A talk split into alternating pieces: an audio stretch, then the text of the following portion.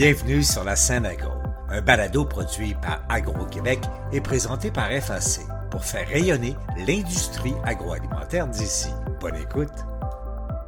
Ici Lionel Levac. L'ingéniosité, l'affabilité, la générosité ne suffisent plus pour attirer et retenir des employés dont on a grand besoin. Et le problème devrait perdurer encore plusieurs années. Les questions de démographie, d'immigration et le contexte économique entrent en ligne de compte. Les transformateurs alimentaires ont consacré une journée entière de leur congrès à étudier le problème. J'y étais, voici mon reportage. En mon nom et au nom de tous les membres de l'équipe de Constant, j'aimerais vous souhaiter un très très beau congrès. Nelson Perrault de la Maison Constant lançait une journée chargée avec au menu la main-d'œuvre et le contexte économique. Et Khalil Lacroute, directeur placement privé au Fonds de solidarité de la FTQ, introduisait Jean-Philippe Gervais de Financement agricole Canada. Le fonds, c'est 17,5 milliards d'actifs sous gestion, c'est 3600 entreprises partenaires et c'est 1,5 milliard investis dans le secteur agroalimentaire L'agroalimentaire est fondamental pour nous, d'où notre implication pour la CETAC. J'ai le plaisir d'introduire le premier conférencier de la journée, Jean-Philippe Gervais, vice-président service économique et évaluation, ainsi qu'économiste en chef chez FAC. Le pire est peut-être passé, selon Jean-Philippe Gervais. De voir que le prix à la transformation a grimpé, pas aussi vite que la plupart des intrants en 2022, et en 2023, bien, ces intrants-là vont diminuer quelque peu, encore une fois, règle générale, et si on est capable de maintenir le rythme d'augmentation ou encore de, soutenir les prix, à tout le moins, bien, on pourrait voir une légère augmentation des marges. La règle générale, c'est que les marges en 2022 dans l'ensemble du secteur de la transformation ont baissé de 10 donc, on n'a pas été capable de repasser l'augmentation des coûts qu'on a vécu dans le secteur de la transformation. Et si vous regardez les prévisions pour 2023, et à partir de cette diminution-là de 10 mais on se ramène avec une augmentation, à partir de la fin 2022, une augmentation des marges d'à peu près 2% Donc, on a un certain rebond, règle générale, encore une fois, dans l'industrie au complet, mais ce rebond-là n'est pas nécessairement si significatif que ça. Donc, encore une fois, il y a des pressions sur la profitabilité. Les enjeux sont assez importants, main-d'œuvre, énergie, prix des commodités, etc. Donc, ça, c'est un peu les défis auxquels on fait face. Dans un contexte aussi économique, où le consommateur va devoir continuer à aller chercher un petit peu d'économie dans son panier d'épicerie. On dit souvent qu'on a la chance d'être dans une industrie qui est immunisée par rapport au cycle économique. C'est vrai dans son ensemble, en quelque sorte. Mais c'est pas nécessairement une expression que personnellement j'adore parce que je sais très bien que les entreprises à l'intérieur du secteur font face à des ajustements au niveau des habitudes de consommation parce que on change à l'intérieur de notre partie de consommation. On ne diminue pas nécessairement notre alimentation, mais on change un peu la composition du panier d'alimentation. Même si je suggérais que, règle générale, la marge, l'industrie de la transformation va rebondir en 2022, il y a quand même certains secteurs qui restent sous pression dans votre entreprise. Donc, grosso modo, un rebond, mais dans certains secteurs, on reste sous pression pour ce qui est des marges de profit. Si on a un message à retenir pour moi, c'est qu'on a un contexte économique qui est très incertain, on a un contexte économique qui n'est pas nécessairement super favorable pour le consommateur, donc il va y avoir certains changements des habitudes de consommation. Je pense que les coûts de financement vont demeurer élevés, malgré à très très court terme ce qui peut se passer présentement sur les marchés.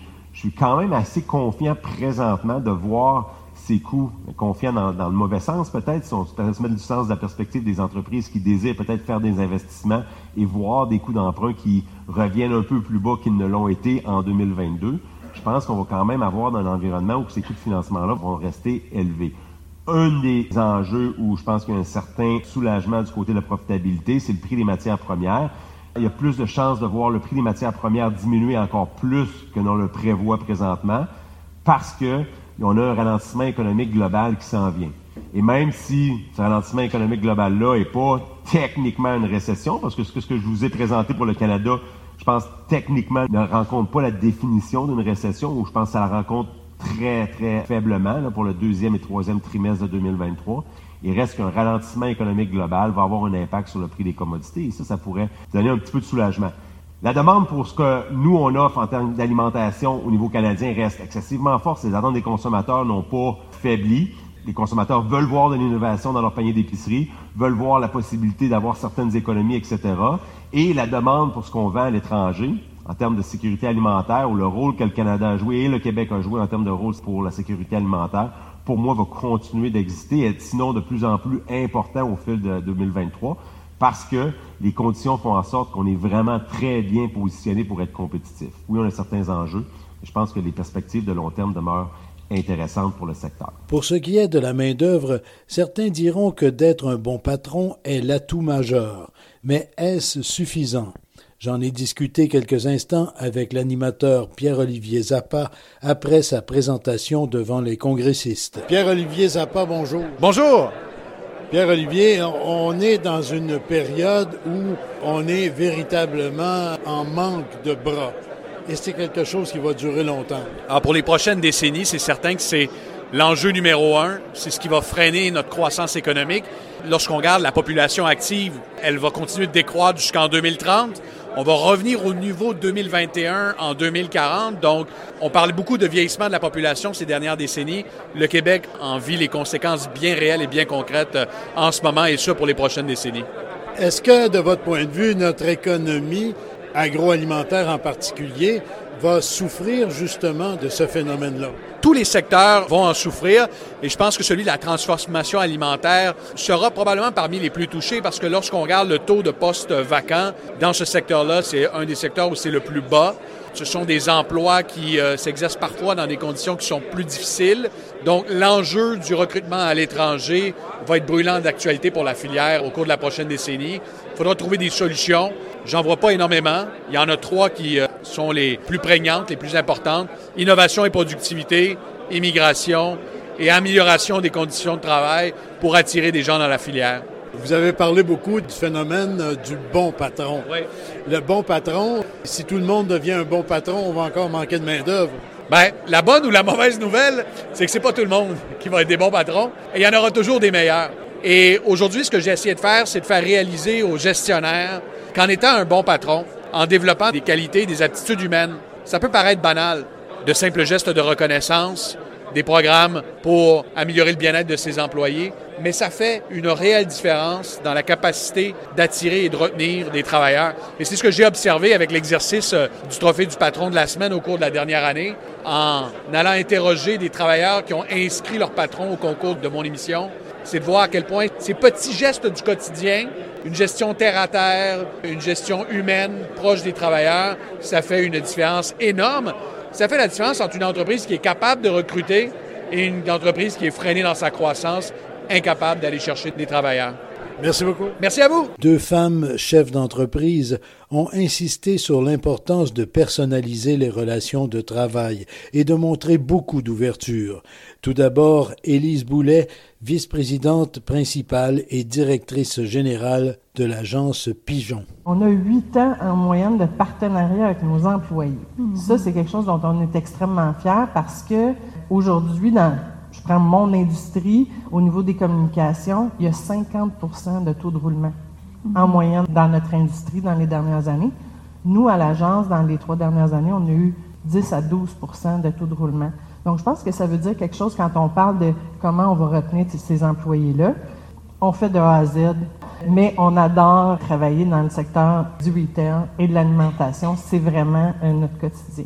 On voulait surtout parler aujourd'hui l'humain derrière la main-d'œuvre, qu'est-ce que ça veut dire pour Brigitte, qu'est-ce que ça veut dire pour moi en tant que gestionnaire, comment on peut partager un petit peu euh, notre expérience parce que on vit des choses qui sont quand même très, très différentes. Donc, les candidats maintenant, pensez comme si ils vous chopaient comme vos produits. Les gens viennent plus vous voir pour faire une entrevue, ils viennent voir si ça va leur tenter de travailler chez vous. Hein? Puis il y a des sites, il y a toutes sortes de choses. Donc, il faut quand même s'attarder à ces constats-là. Un autre constat qui est vraiment important, on parle beaucoup de diversité et d'inclusion, et c'est extrêmement important, mais ça va jusqu'à dire on a différentes générations. Et c'est la première fois dans l'histoire où on retrouve toutes les générations ensemble sur le marché du travail. Et ça, ça crée des difficultés qui sont plus importantes. Donc, il faut s'y attarder. Et ça fait en sorte aussi qu'on est obligé de personnaliser. La flexibilité passe par la personnalisation en fonction des besoins de nos employés. Pour Brigitte Jalbert, présidente des emballages Carousel, il est important de laisser beaucoup d'autonomie aux employés et il est bon que toutes les générations se côtoient. C'est merveilleux de pouvoir cohabiter, les baby boomers dont je suis, et toutes les autres générations qui suivent ensuite, parce qu'on apprend à se comprendre, à se connaître, puis on va chercher beaucoup de l'autre. Puis, ce que j'aime des nouvelles générations, disons les Y et Z, c'est justement ce besoin de mettre le bien-être au top de leur liste de priorités. Puis, des fois, je me dis, une chance que mon père est plus là pour voir ce que c'est maintenant, aujourd'hui, de voir que des fois, les lumières sont même pas ouvertes là, dans le dernier corridor parce qu'il y a personne. Mais avec la pandémie, ça nous a prouvé que c'était possible. Il y a quatre ans, vous m'auriez dit ça, euh, les bureaux vont être vides, tout le monde va travailler à la maison. J'aurais fait une, syncope. Mais aujourd'hui, on, voit que c'est possible, puis que les résultats sont là, puis au-delà, parce que je pense que ce qui est important de retenir là-dedans, c'est que nos gens ressentent la confiance qu'on leur porte. Puis quand on sent que notre supérieur immédiat, puis toute l'équipe de direction te fait confiance, mais c'est naturel. Tu veux pas qu'ils regrettent de te faire confiance. Tu veux livrer la marchandise. Fait que c'est de rendre les gens autonomes, autonomes. puis de, faire en sorte comment on fait pour cultiver la culture? Mais reste que le recrutement et la rétention de la main-d'œuvre sont difficiles. Le problème est un véritable casse-tête chez Excel d'Or. Denis Boudreau, vice-président exécutif aux ressources humaines. L'enjeu des ressources humaines s'est transformé en un enjeu d'entreprise. Mhm. Ça change totalement la dynamique pour essayer de trouver des solutions pour euh, combler nos besoins de main-d'œuvre. Puisqu'on parle aujourd'hui, c'est les employés de plancher ou de production quand il manque 400-500 euh, personnes à opérer des usines, faut être créatif, puis la pression, elle est là. Donc, quand tout le monde pousse dans la même direction, c'est beaucoup plus facile d'essayer de trouver des solutions. Est-ce que la pandémie, dans votre secteur, ça a été un point de bascule? Ça a juste accéléré le, phénomène au niveau de la démographie. Mm-hmm. Puis ça m'a encouragé à prendre ma retraite un peu plus tôt, je pense. Quand j'ai vu, les chiffres, quand j'ai vu les chiffres ce matin, euh, je suis dans la catégorie de 55 ans et plus. Je ne pense pas que je vais continuer continuer très longtemps avec ce que j'ai vu ce matin. Donc, un peu plus tard, euh, avec le panel, je pense qu'on va discuter des façons de, retenir les travailleurs expérimentés comme vous. Bon, justement, mon boss est dans ça. Vous nous direz ce que vous voulez. Chez Costco, on peine aussi à combler les postes. Marc Saint-Amour, responsable des achats. C'est la même chose pour nous chez nous. On a vu tout le monde le même problème. Certaines régions, plus que d'autres. Toronto, on a quand même une bonne population d'employés. On vient pas au bout d'opérer avec nos entrepôts avec le nombre d'employés nécessaire. Mais je vous dirais, dans la région ici, Québec, euh, la ville de Québec, c'est un défi. On manque de ressources. Malgré qu'on offre des très bons salaires, des, une belle carrière chez Costco, on vit les mêmes problèmes que tout le monde. C'est un problème vraiment récurrent, tout dépend des régions. Le taux de chômage ici est très bas. Fait que c'est certain que chez Pro Costco, on vit ces problèmes-là, nous aussi, malgré, comme je vous dis, euh, tous les salaires qu'on a, les avantages sociaux, euh, c'est un problème qu'on vit. je vous dirais même que nous, on, grandit vite. On, ouvre des entrepôts quasiment toutes les années, une ou deux. Puis certaines, des fois, il faut faire un recul parce que justement, on manque d'employés pour être capable d'ouvrir un autre entrepôt. chaque entrepôt demande en moyenne 400 à 500 employés. Chez Benny et compagnie, on offre aussi de grandes possibilités d'avancement.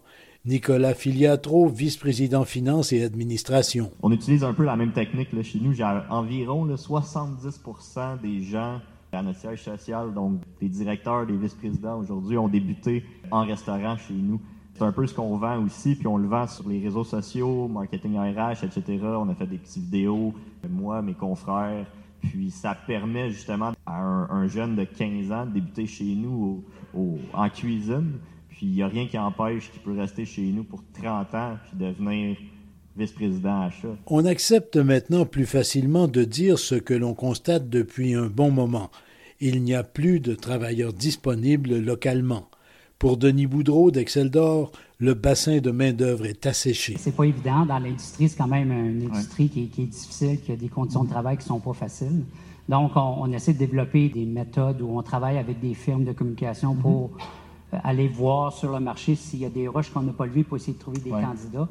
Mais je suis obligé de dire que dans les dernières années, moi, j'arrive à la conclusion que le bassin de main-d'œuvre est complètement asséché. Mm-hmm. Puis nous, on se tourne beaucoup vers les travailleurs étrangers temporaires. On parle de travailleurs étrangers temporaires de En janvier, on parlait d'à peu près 200 travailleurs étrangers temporaires dans nos usines. Notre plan pour arriver à la fin de l'année, on parle de presque 500 travailleurs étrangers temporaires. Malgré tout, le secteur de l'alimentation se tire assez bien d'affaires. Ce n'est pas toujours facile, mais des producteurs, des transformateurs, des distributeurs même trouvent du support et se démarquent. C'est ce que faisait ressortir le vice-président d'Agro-Québec, Philippe Saint-Jean, alors que s'achevait le congrès du CETAC. Une de nos missions chez Agro-Québec, faire rayonner toute la filière agroalimentaire et célébrer nos succès. Cette année, c'est une année spéciale. Agro-Québec célèbre et souligne son 15e anniversaire. C'est 15 ans de communication, 15 ans d'accompagnement stratégique, 15 ans d'échange afin de positionner l'industrie et ses parties prenantes. Il y a de nouvelles personnes qui vont joindre à nous dans notre équipe et des personnes avec un profil bien spécifique pour répondre à des nouvelles réalités de l'industrie. Des politiques de développement durable, ça devient incontournable, et des politiques d'approvisionnement responsable un mandat que nous avons reçu de l'AAQ, Amélioration alimentaire Québec. Je me rappelais pas plus tard que cette semaine à quel point nos enfants et les plus jeunes générations s'alimentent différemment. Ils sont informés, curieux et recherchent des aliments sains. Vous trouverez donc sur les tables des collations aux pommes du verger Léhi. Pourquoi nos entreprises en transformation doivent embarquer dans cette belle initiative? Bien sûr, ça a été présenté lors de l'événement marketing, la réglementation entourant le front of pack a fait réagir et a fait bouger l'industrie. Mais vous savez, ici au Congrès, en fin de semaine, on a deux bonnes raisons de prioriser l'amélioration alimentaire au sein de vos entreprises. Les politiques de développement durable chez vos partenaires d'affaires, comme celle du Fairmount, et une nouvelle génération qui fait déjà des choix éclairés. En voilà deux bonnes raisons. Ici Lionel Levac. Le Conseil de la transformation alimentaire du Québec, d'ici son prochain congrès, continuera de suivre l'évolution des marchés, l'innovation dans les différents sous-secteurs et les avancées politiques qui peuvent les affecter. Au revoir. Vous avez aimé ce contenu? Suivez la scène agro pour rester à l'affût de l'actualité agroalimentaire. Merci et à bientôt.